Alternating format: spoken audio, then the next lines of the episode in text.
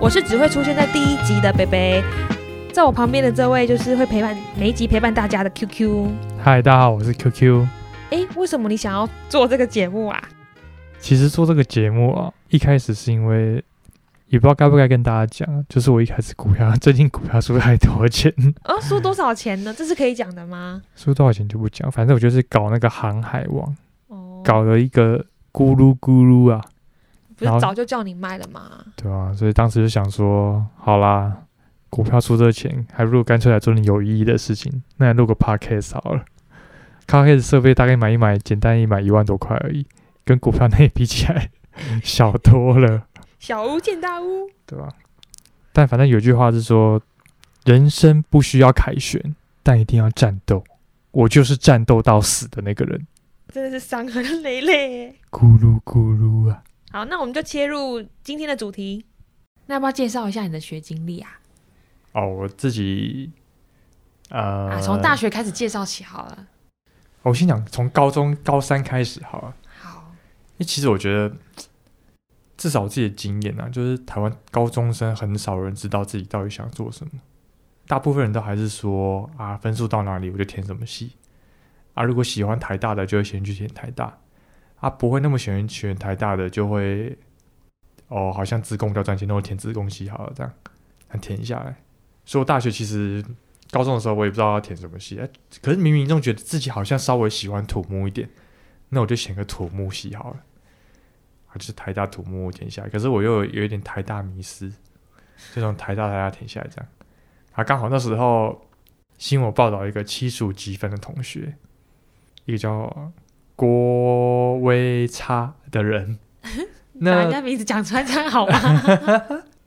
那当时他就是，反正七十五级分出现嘛。当时台湾，我不知道大家有没有印象，反正在我们这一这一届的人就应该会有记得，就是那时候新闻报很大，就是哦，七十五级分居然没有选择台大医学、台大电机之类，而选择台大大气。所以那时候其实有一段时间，大气系突然又红了起来。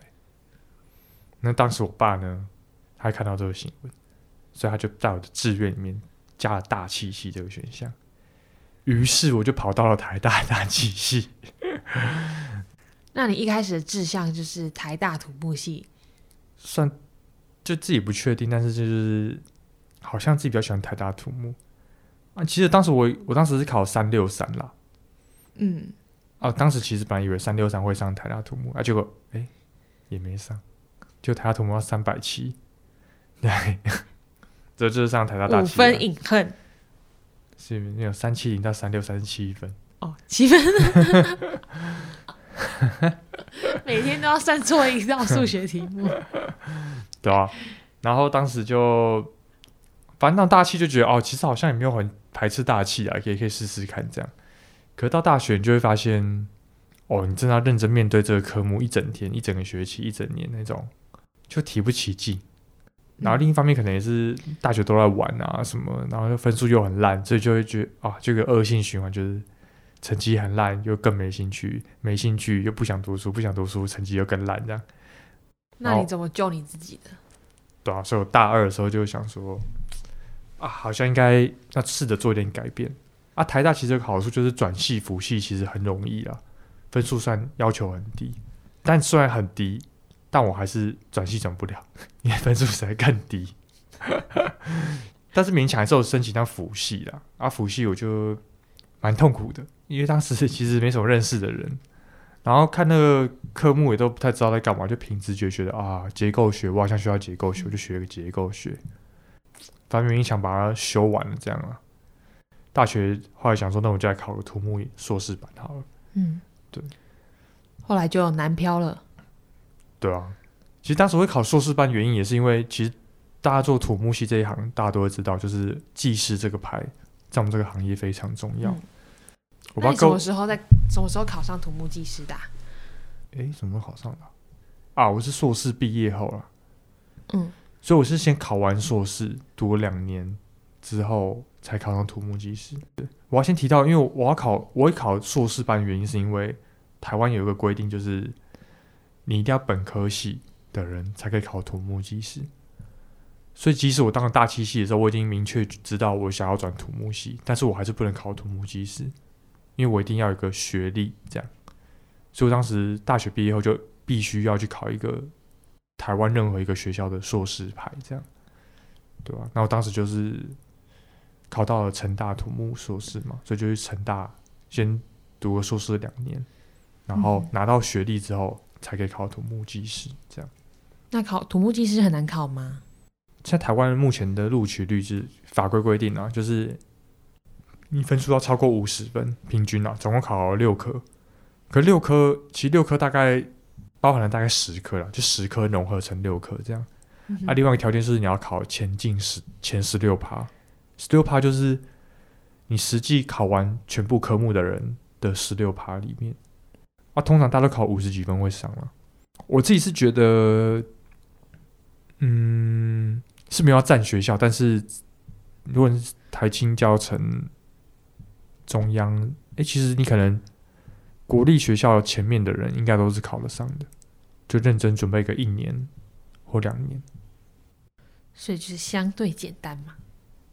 就跟结构技师比起来，对，跟结构技师，结构技师就是更专精化的一个算职业吗？因为土木技师。哎，先讲土木技师的概念哦，因为像我以前朋有一些朋友，他们觉得土木技师是不是就是要去现场监工啊，去那弄水泥啊、搬钢筋啊啥？有一些什么，比如说电器的技师，他们就是在那里现场焊接那种，嗯哼，对啊。可是我们技师，因为是个师字辈的，哦，师字辈的国考，哦，我们只是负责计算东西啊。因为其实建筑物盖起来嘛，总是要一个人担保责任啊。啊，我们这种技师就是负责担保这个会不会倒的责任，就签名画押，出事了就要去警察局这样子。出事应该直接进看守所了。我觉得我们以辛苦来说是不会到太辛苦啊，可是责任真的是背蛮重的。老实讲，CP 值我觉得不太高的职业。那为什么要选这个呢？我觉得大部分人土木的人啦，会选择这个行业，通常都不是为了钱，就是通常我就是为了一个。热情热情，真的是在燃烧热情而已。那你现在热情有多少啊？还剩下多少？还剩下多，对，我热情我就延续的比周遭土木相关的人还要更久。哦，希望你可以保有这个热情。对啊，当然还是希望自己保有这个热情啊。就是一种热情，真的是可能会突然就结束，所以你要趁还有热情的时候，赶快努力去做。其实土木工程有一个。算比较 tricky 的地方，因为土木工程，你直觉来看，你其实看不出来土木工程到底在干嘛。这是你真的，你是你，就是我高中的时候啊，我根本不知道土木工程这是什么，这是什么科系，直到后来才知道，哦，原来他就是在构建构一个东西。但是我觉得这个翻译其实真的不太好，因为在国外啊，土木工程的英文其实叫做 civil engineering，civil 就是人民的意思。嗯，所以其实这个我们这个行业应该叫做。为了人民人人文社会的工程，所以就是像比如说桥梁啊，所以因为为了连通两个道两个地方嘛，建筑也是，就是你为了要做一个体育馆啊，所以你需要 civil engineering，我们来规划一个很大的空间来做，所以我们这种我们这种工程其实是为了人文人类而做的，就是为了大家的生活而发展。对，对，但是台湾就翻翻成土木，你就觉得干。土木在干嘛？对，就感觉蛮不直。对啊，就不直觉啊，而且你就没有感受到土木的核心价值是什么？是是去挖土的。对啊，你可能会以为是搬运工啊，搬运什么东西，土木啊，水泥啊，或者是去把森林开发掉啊，叫土木工程那样。对，那我那问一下哦，就是硕士的生活生活啊，嗯，有没有什么要让你就是印象深刻的？我硕士，哎、欸，其实我当时考，我当时考硕士的时候，在当兵的时候考，然后我我我觉得可能大学荒废太久，所以其实到后来读书真的是有点不太行。然后硕士其实考没有很好，然后因为当兵的关系，其实有读硕士生的同学大家都知道，就是考上硕士之后，第一个马上重要的事情就是你要去找教授，就你要去跟教授说，诶、欸，教授可不可以收我啊？干嘛去各拜访各个什么教授之类的。啊，当时因为我们在当兵嘛，就请假没那么容易，所以大概已经过一两个礼拜才去找教授。嗯，等到我去找成大的时候，就是找到后来就只剩一些比较理论派的教授，因为土木系其实现在最常实务派就是那种地震相关啊，就房屋地震来嘛，或是做桥梁的教授那种是主流啦，是就是会比较跟业界相关。然后成大就是理论派的教授很多诶、欸，然后我最后就是跟到了一个叫做陈东阳教授。我们教授其实他超屌的，就是我们刚进来嘛，他学了一学期吧，然后就觉得，哎，其实我们第一学期根本就没看过教授哦，教授根本就这样是可以讲出来的吗？就是对，就是我教授干，他根本就不会出现啊，就是他也不会关心我们，也他也不会客套关心我们，反正第一学期你不会看到他。啊，这是他就是因为他很忙啊，他自己是成大副校长啊，越透露越多，反正成大副校长。然后他自己又兼任科，他兼任他要兼任科技部的不知道什么职位，反正他做蛮高的。然后他又当什么力学学会会长，反正算是蛮忙的人生。对，算身兼多职。他应该光是成大副校长这事情，他就忙到不知道不行了。反正第一学期因为其实也没有他的课啦，然后他也不会叫我们干嘛，就过一学期就不知道发生什么事嘛。然后直到下学期就第一次修他的课，然后修他课你就觉得，因为他在教复合材料的，然后这材料你就觉得看。到底跟土木什么相关？因为通常我们以为土木就是学什么啊，地震来了啊，土木土那什么混凝土会不会破掉啊，钢筋会不会被拉断啊，嗯，那种状况。然后我们学的是材料遇到热的时候，它热传导效应，或者是什么金属的磁场效应。我有个同我有个跟我同届的，他好像做什么光的，刚我也不知道那什么东西，反正就是。反正光照他自己，我同学自己也不知道还抓了小孩，觉得干土木系在学什么光？哎、欸，其实我们这些三个人做的都超屌的、欸。像我那个做那个什么光跟电磁波的，有一个同学，然后我的我自己的论文是什么纳米尺度热力学三小，然后还有一个不知道在做什么类似隐形斗篷的东西。你确定这个是跟土木系有关系吗？反正我们三个都觉得到底在到底在学什么东西。刚开始学我们就觉得啊，这到底干嘛？我们再过两个礼拜，我们就问老师说：“哎、欸，老师，我们这个东西。”要怎么应用在土木嘛？然后我们教授回答，他回答那句话我真的毕生难忘。他直接跟我们说：“啊，应用不到啊，我们又不会应用在土木系。”然后我们三个就惊呆，想说：“老师你在空来小，我们不是土木系，你不是学一个应用在土木系要干嘛？”他就说：“他这东西、哦，他说你看我们这个化学式嘛，哦不不，我们那个算公式了，其实只能应用在纳米尺度，意思就是说这种东西只能应用在那种半导体材料什么什么什么。”然后我们就觉得越听越模糊，想说还是他想要把你导向一个正途，叫你离开土木业，有可能把你导向高科技产业。而且同学，你不要闹了，不要来土木系了，好不好？结果你完全没有 get 到那个重点，真的。结果我们三个居然都还在土木系，真的是没有感受到老师的用心良苦。我另外两个同学，他们我们有一起出去毕业旅行，我们三个还有另外一个。别的硕士，哎，其实我们当时毕业旅行很酷，就刚好也是来高雄，跟我们这次一样。然后我们在毕业旅行的时候，因为我们就四个人开车嘛，然后就在聊啊硕士生涯回顾的时候，他们两个都说他们其实读硕士真的读的超痛苦，因为觉得这跟我原本想学的土木系完全不一样，他们觉得好痛苦。但其实我觉得我还好，哎，因为其实我觉得硕士班这东西啊。你能学到的东西真的是应该是真的不多了。嗯，唯一能让你带到业界就是啊，你有老师这个人脉，所以你之后去业界的时候可以跟那些业界的说啊，我老师是谁。然后业界你就可能会为了想要讨好你老师，然后把你留下来。然后如果有什么事情想拜托你老师的话，他就请你去拜托。这个也是可以播出的吗？这个内容是可以播出的。我觉得就是算这算应该算这应该算是一个工学院的诟病。啊，也不算诟病，这是一种 用词不当，可能一点点潜规则，就是大概就是因为人脉的关系嘛，嗯、大家都是这样互相认识来认识去，嗯，对啊。但是我们教授他可以完全可以让我理解到一个超越我生活高度的一个，就是让我开拓视野那种感觉。他很常你问到问题啊，他这他真的都不会直接回答。像我大学的时候，我们老我们的大学老师嘛，就台大老师们，他们都跟我说，他们出国读书的时候，那些国外教授每次回答都会觉得哇。好有哲学感哦的那种感觉，就是他不会直接跟你讲问题在哪里，他会讲完一个你听不懂哦，然后你带回家想了三天，突然觉得哇，原来老师讲这是这个意思，这样感觉。所以你有豁然开朗的。对，我们教授每次我就问他问题，我都觉得干，为什么你不回答我问题？像我之前问他一个问题，就卡了很久，大概卡了两个礼拜，我推导一个公式。我们教授也看到我，他说：“你不要讲话，你现在先去跑步，跑十一个小时，你再回来跟我讨论。”你的脑袋就会清楚。然后我心里想说，干，我都还没问你问题，你就叫我去跑步，三小，我反正我就被他赶出去。那我就觉得，好妈的，我就听你的去跑步。然后跑完，我真的就直接豁了，我就是我自己想通了，我就觉得，干，这是 magic 一样。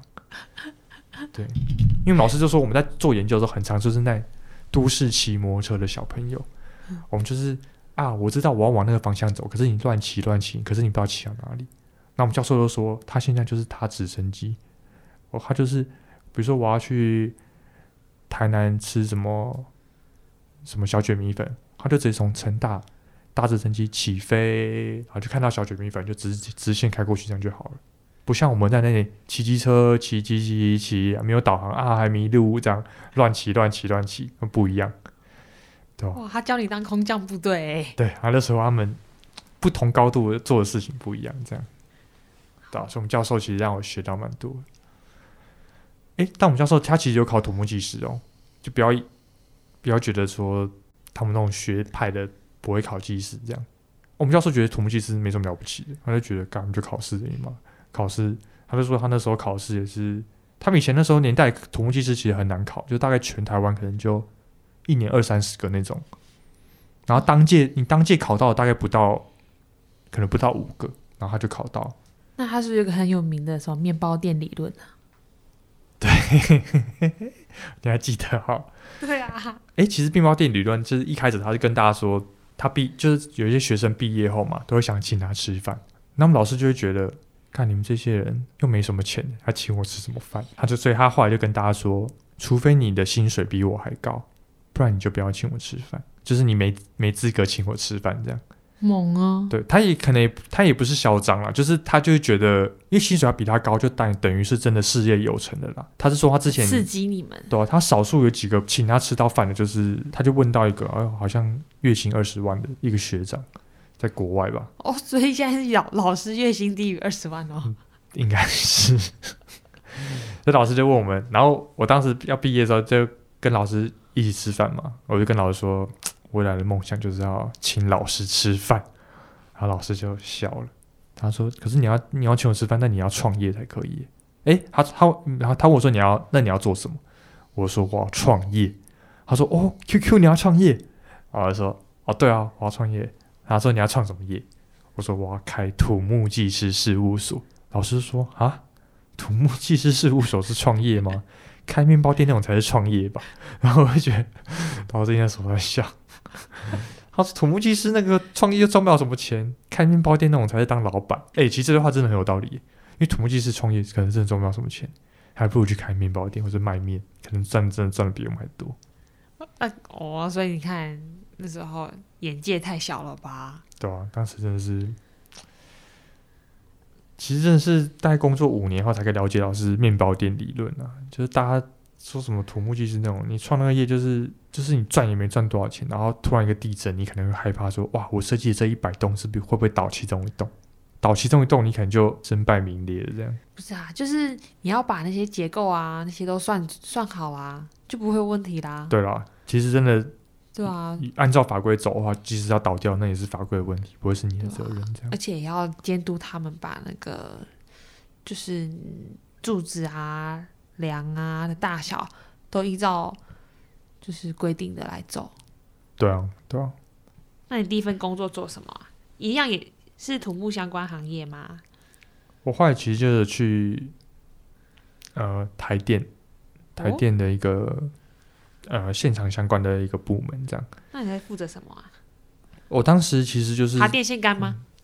爬电线杆其实这是蛮多人都会这样想的，但其实没有，因为其实台电还是有分比较偏现场做的人。诶，其实台电土木已经没有在现场做了，会在现场做的台电员工都是那种电线类的，比如台风啊，电线杆倒了，他们要去抢救那种。啊，我们土木相关其实我们是负责监造而已。那所谓监造就是说。因为我们台电自己出钱嘛，要盖东西，台电总是要派人说，派人去看说，啊，照这个营造厂有没有偷工减料啊，或者是我们想要从呃大安区盖到新一区，然后会从大安区盖到文山区这样，总是要派人去现场看嘛。那所以当时我就是当一个监造的责任，就是监督他建造这样。那这样责任也是很重大哎。对，其实建造责任蛮大的，因为我们就是扮演着那个帮出钱的人监督的角色嘛。啊，如果比如厂商他们。最常出现弊案就是那种营造厂，他就盖啊，盖一盖，营造厂啊，他们通常都知道自己到哪里盖的不好，哪里他瑕疵吗？对，哪里瑕疵啊，或者是哪里他觉得很难做，他想要想一些变通的方案，把那个难的地方变得很简单啊。通常那种地方，因为建造就在现场嘛，像我们就是随时几乎啦，就是随时都在现场嘛，所以他要乱做，他其实会他必须要通过我们这一关，所以很常有一些弊案就是。他会收买建造啊，不管是送什么所谓的茶叶罐啊，或者是什么什么礼盒啊，这样。这个地方好像有点多了。不啊，这个是哦，这是早期啦，土木界真的都这样搞啊。现在其实应该还是有这样弄了，只是不会那么明目张胆这样。十几二十年来的那些我们，我我就是我遇到那些长官前辈，我相信他们应该真的有付出很大努力，就是把这种歪风给改掉。那那你现在的工作啊？嗯。是在做什么啊？我现在就是在一家台北的小型结构事务所。其实那种结构事务所大概人数到三十人就算很大的了，三十人啊。一般的事务所大概十五个左右，就是中中型规模的。像我们公司大概就是中型规模，大概十五个人左右的。是。然后小规模事务所，就是比如说刚刚创业的人啊。他们的事务所大概就是，甚至可能两个人都可以做起来哦。啊，我们事务所就是我们都做建筑结构的嘛，就是像都几乎都跟建筑师配合了。就建筑师他会想说啊，我要盖一个呃巨蛋啊、足球场啊，他就画，他们就会用，他们甚至都。很常画手稿给我们哦，手稿就是他只用铅笔画一个意象的概念，画。这样你们就要算得出来吗？我们就要先跟他讨论说啊，他这个东西大概哪里需要柱子，是，或者是他这个空间很宽广，他不想要放柱子的话，我们就要设计一些梁可能要变大啊，或者是我们要做钢构啊，或者 RC 啊，要不要加一些斜撑啊？什么，或是要做那种行价系统啊，这些可能不是专有名词啊，但之后可能可以都可以调到这样。那我想问一下，那你现在目前接到的案子里面呢、啊，有哪几个是你可以拿来说嘴的？就我现在进我们公司大概才一年半呐、啊，就算算幸运嘛。就是我一开始一进公司就看到一个案子叫西门国小，我就觉得靠，这不就是我自己读的国小吗？然后就跟主动跟老板说。我想要接西门国小，老板就爱觉得哦，可以啊，你的国小自己自己弄自己国小，当然还不错啊。自己的国小自己拆，对，我们那国小很欠亏，就是他他是要打掉，然后再重盖嘛。等于说他现在不知道不知道这听众们有应该也是有西门国小人啊。反正西门国小大家门前的那一栋，就是跟桃园国中面对面的那一栋，他已经被打掉了。他大概是去年底已经被打掉，然后准备要盖一栋新的。那新的那一栋呢，就是本人设计的，这样。